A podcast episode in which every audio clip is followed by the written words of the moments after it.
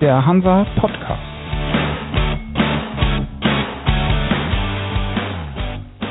Moin zum Hansa Podcast zur neuen Folge unserer Reihe. Ich bin Michael Mayer und bei mir in der Leitung ist heute André Wortmann, Leiter des Maritimen Kompetenzzentrums beim Wirtschaftsberatungsunternehmen PwC. Herr Wortmann, herzlich willkommen. Guten Morgen, Herr Mayer. Ich habe es gerade schon gesagt, wir haben uns gegenseitig in der Leitung. Wie so vieles in Zeiten der Corona-Krise ist auch die Kommunikation bekanntlich betroffen und schwerer geworden. Sie haben Ihren neuen Posten mitten in einer globalen Pandemie angetreten. Keine gute Zeit eigentlich, um Kontakte aufzubauen und sich bekannt zu machen, oder? Ja, grundsätzlich äh, ist das äh, wahrscheinlich so zumindest wenn man es so machen möchte, wie man es normalerweise äh, gelernt hat, nämlich sich vorzustellen, sich physisch zu treffen äh, und einfach Präsenz zu zeigen. Aber tatsächlich ist es ja auch so und deshalb auch nochmal besonderer Dank für diese Einladung, äh, dass es ja Alternativen gibt, die erstaunlich gut funktionieren. Und so ist es mir, glaube ich, schon auch in den letzten sechs Monaten gelungen. Äh, Sie kennen unsere Räderstudie äh, und auch andere Themen äh, zu nutzen, um, um mich da zu platzieren und bekannt zu machen, wobei äh, zumindest bestimmte Teile aus der maritimen Welt äh, mich auch vorher schon kennengelernt haben, da ich ja schon seit knapp 18 Jahren in der Industrie unterwegs bin.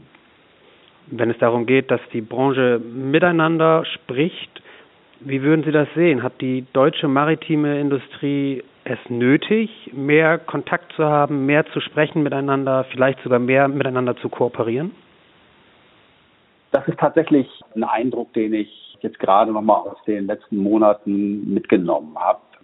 In den früheren Jahren bei PwC habe ich mich hauptsächlich äh, mit den Reedereien beschäftigt, teilweise auch mit, äh, mit den Häfen. Und äh, ich habe jetzt tatsächlich festgestellt, gerade wenn ich das mit anderen Industrien vergleiche, dass der Eindruck entstanden ist, dass der Organisationsgrad in der maritimen Industrie äh, meines Erachtens noch verbessert werden kann, dahingehend, dass die unterschiedlichen ja, Segmente der Industrie äh, klar miteinander sprechen, aber vielleicht noch nicht so gebündelt äh, auftreten und so abgestimmt auftreten, wie ich das in einigen anderen Industrien ähm, wahrnehme. Ähm, das ist durchaus ein, ein Punkt, den ich im Moment so als Eindruck mal mitgenommen habe, das ist jetzt noch kein festes Bild, aber ich habe schon den Eindruck, dass man vielleicht an der einen oder anderen Stelle noch mehr Kompromisse machen kann, um dann insgesamt gemeinsam äh, Dinge schneller und nachhaltiger voranzutreiben. Haben Sie vielleicht ein Beispiel oder können Sie uns sagen, was Sie damit konkret meinen?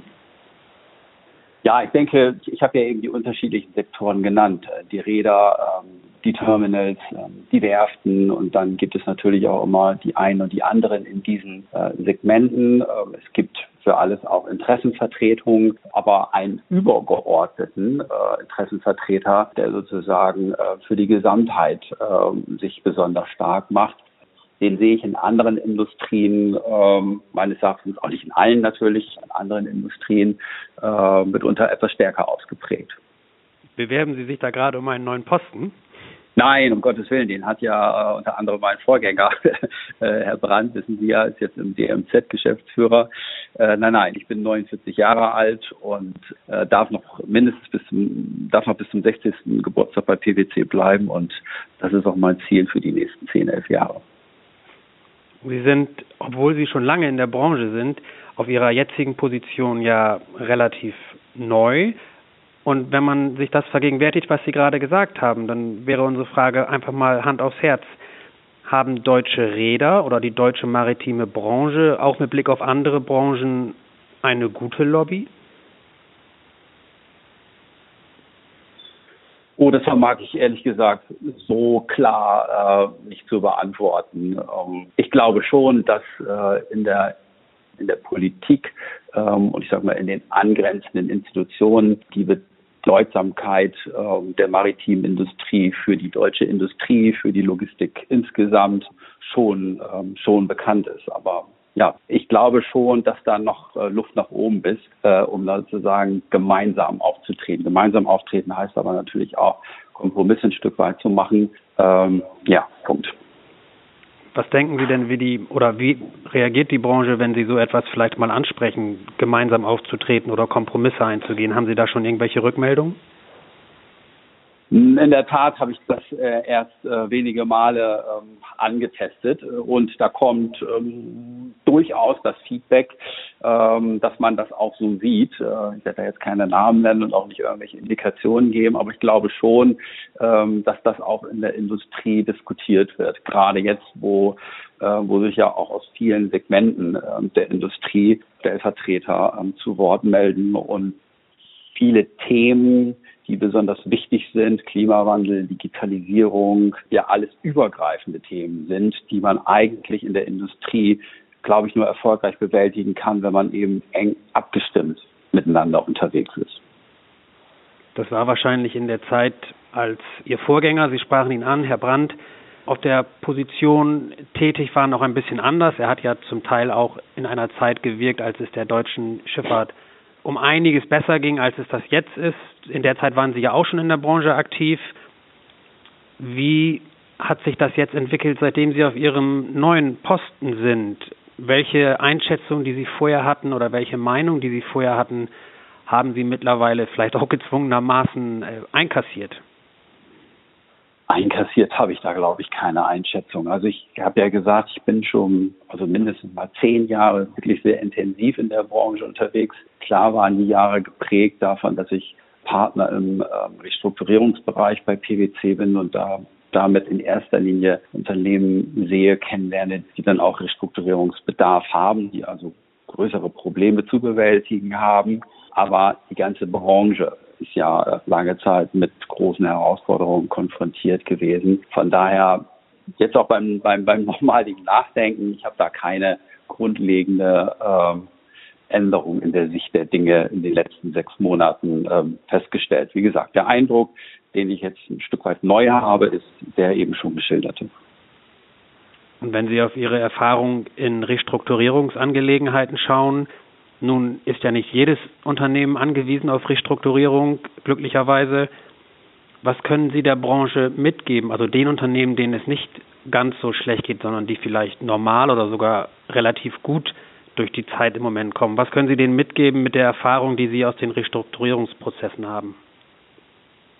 Also ich glaube, dass in den nächsten Jahren, jetzt abgesehen mal von den fachlichen Themen, Digitalisierung, Klima, ähm, Wandel dergleichen. Das Thema Kooperation, Zusammenarbeit, sich abstimmen, ähm, eine besondere Bedeutung einnehmen wird.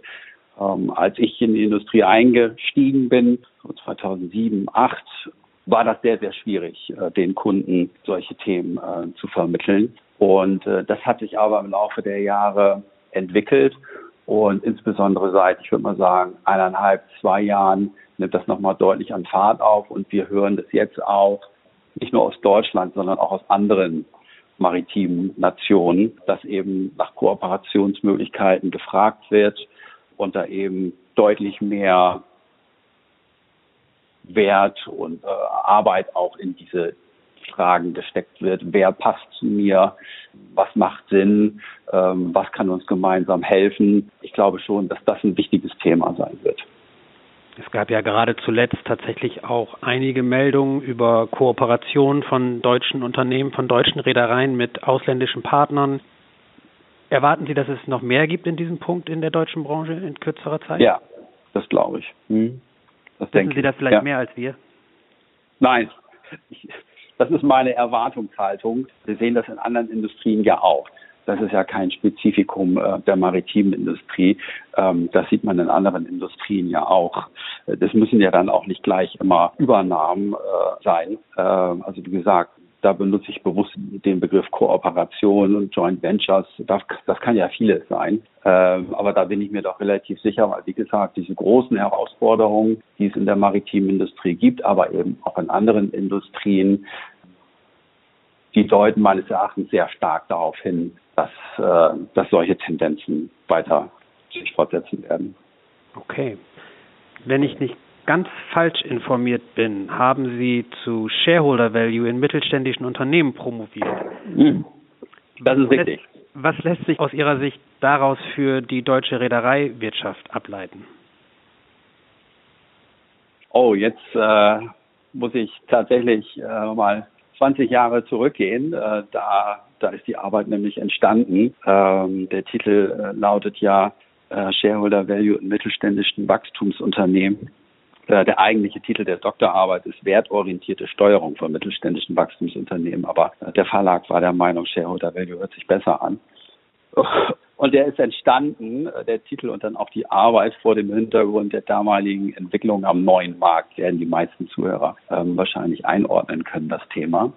Und da ging es ja im Kern so um die Frage, was ist denn eigentlich Wert und wie entsteht denn Wert? Und eben nicht nur durch Angebot und Nachfrage am Aktienmarkt, letztendlich natürlich für Aktionäre schon, aber wenn ich das als Unternehmen betrachte, dann ist eben ein wesentlicher Aspekt, ja, nach vorne zu schauen äh, und die Planung und die Steuerung des Unternehmens so auszurichten, dass am Ende die Cashflows sich positiv entwickeln. Und das ist sicherlich eine Thematik, die äh, ja auch gerade in der maritimen Industrie, ähm, die ja sehr stark getrieben ist von ähm, Kapitalverfügbarkeit und Kapitaleinsatz äh, und Interessen von Kapitalgebern, unverändert ein wichtiges Thema. Also die Orientierung an an Cashflows und an prognostizierten Cashflows. Hat das vielleicht sogar zugenommen, seitdem zunehmend Banken, Investoren oder ähnliche Shareholder mit auf der Kommandobrücke sitzen? Definitiv, ja. Das äh, glaube ich bestimmt. Mhm. Aber auch da gilt, nicht nur in der maritimen Industrie, sondern in vielen anderen Industrien sehen wir das äh, ganz ähnlich. Aus Sicht eines Ökonomen ist das wahrscheinlich eine positive Tendenz, oder? Dass vermehrt auf Cashflows und prognostizierte Cashflows Wert gelegt wird, um das Unternehmen stabil führen zu können und auch mittel- und längerfristig führen zu können.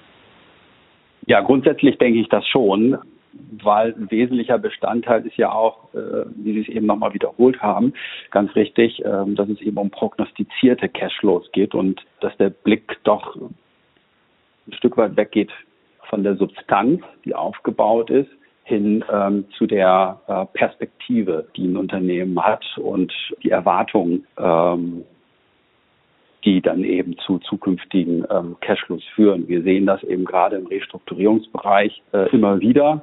Und in der Corona-Krise hat sich das dann ja auch nochmal ganz besonders bestätigt, dass eben ähm, Substanz gut ist und wichtig ist und eine gewisse Sicherheit bringt, aber mittel- bis, bis langfristig eben äh, die Frage nach den Geschäftsmodellen und nach den zukünftigen Erfolgen immer stärker äh, in den Mittelpunkt rückt. Ähm, das nicht nur bei Banken so, ähm, sondern das sieht man ja sogar auch in, in, in der Automobilindustrie zum Beispiel, äh, wenn sich die großen Hersteller ähm, anschauen, nach welchen Kriterien sie sich die, die Lieferanten aussuchen.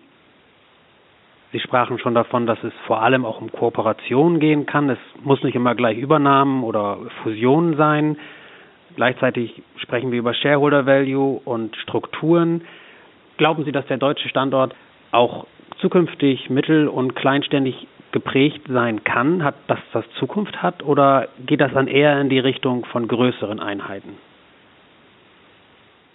Also ich glaube schon, dass, ähm, dass es die kleinen und kleineren immer schwerer haben werden, ähm, wenn sie denn allein oder auch in Zusammenschlüssen in kleineren Einheiten äh, weiter unterwegs sein wollen. Ich denke schon, kommt wieder auf die Themen Klima ähm, und Digitalisierung. Das sind einfach Themen, die Kapitalbedarfe auslösen, die auch eine gewisse Professionalität in den Strukturen ähm, erfordern. Und das ist äh, nach unserer Erfahrung, nach meiner Sicht der Dinge, eben umso einfacher zu erreichen, wenn man zumindest eine bestimmte Größe erreicht. Ich glaube auf jeden Fall, äh, dass es mittelständische Strukturen äh, weiter gibt und dass das auch den Kern äh, der Industrie in vielen Bereichen äh, weiter aufmachen kann. Aber ich denke eben, dass die kleineren sich auf jeden Fall besonders umschauen müssen, wie sie wie sie nachhaltig sich einbringen können, um dann das Geschäft aufrechtzuerhalten. Das ist im Übrigen auch Feedback von allen möglichen Investorengruppen, dass natürlich geschaut wird auf das Geschäftsmodell, dass natürlich geschaut wird auf das Controlling, dass natürlich geschaut wird auf die Perspektiven, aber wir erkennen schon in den Gesprächen mit Investoren und Banken, dass die schiere Größe grundsätzlich zumindest, nicht immer, aber grundsätzlich ähm, schon verbunden wird mit eben genau diesen Kriterien, dass man das eben größeren Unternehmen eher zutraut als kleineren. Dann teilen Sie die Auffassung, dass es durchaus noch Interesse von Kapitalseite, von Investoren an einer Zusammenarbeit mit deutschen maritimen Unternehmen gibt. Eindeutig. Also ich glaube, das war äh, eine ganze Zeit nicht der Fall. Da war es ja sehr, sehr still und ruhig. Aber gerade seit, seit einem Jahr kriegen wir immer häufiger Anrufe und Anfragen von Investoren, die, die uns eben fragen, äh, kennt ihr Adressen, kennt ihr Unternehmen? Und ich glaube schon, ähm, dass eben die enorme Liquidität, die im Markt ist, also allgemein im Anlagemarkt ist, sich auch wieder mehr äh, mit dem Thema äh, maritime Industrie und Schifffahrt beschäftigt. Also das höre ich tatsächlich seit sechs bis zwölf Monaten immer mehr und äh, auch auf den deutschen Markt bezogen. Ich glaube, in anderen Ländern ist es definitiv auch so, vielleicht sogar noch ein bisschen ausgeprägter. Aber das kommt auf jeden Fall wieder. Ich denke, dass man da viel Überzeugungsarbeit leisten muss vor dem Hintergrund des KG-Modells, gerade wenn es um Investoren geht, die sich jetzt vielleicht ein Stück weit neu mit der Industrie beschäftigen. Ähm, aber auf jeden Fall sehen wir die Tendenz da, ganz klar. Lassen Sie das Argument gelten, das immer mal wieder aus der Schifffahrt hervorgebracht wird, ja, wir würden gerne mit Partnern und Investoren arbeiten, aber die verstehen nichts von Schifffahrt und dann findet man keinen gemeinsamen Weg. Haben wir auch erlebt.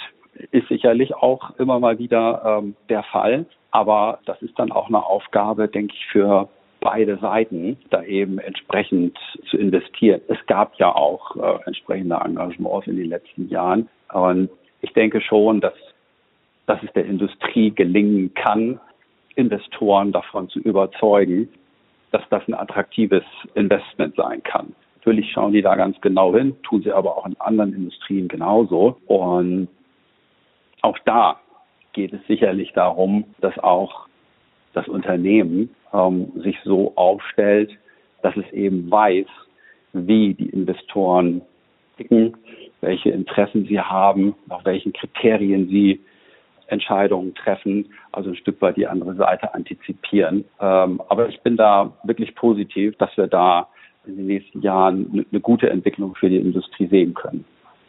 Genauso wichtig für die Branche sind ja auch die Rahmenbedingungen, die politischen Rahmenbedingungen.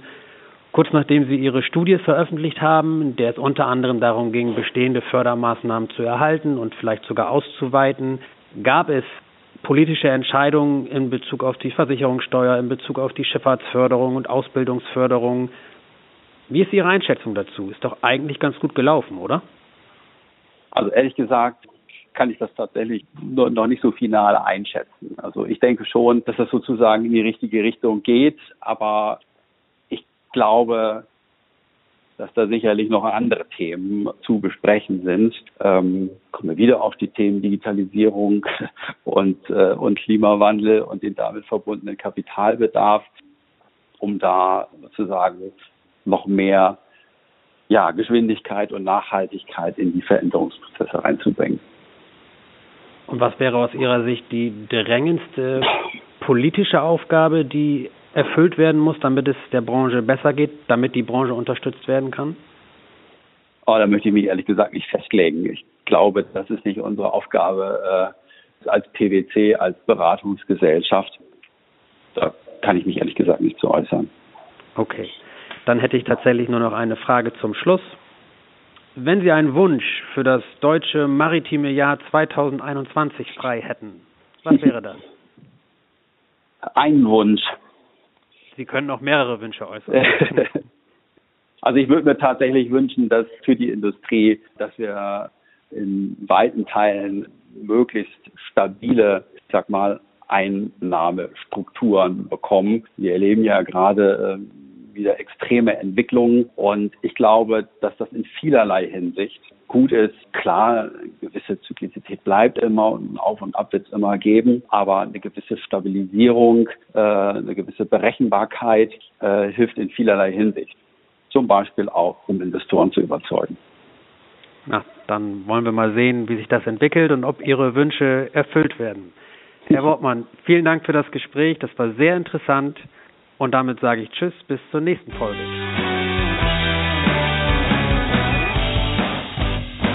Das war für Sie der Hansa Podcast.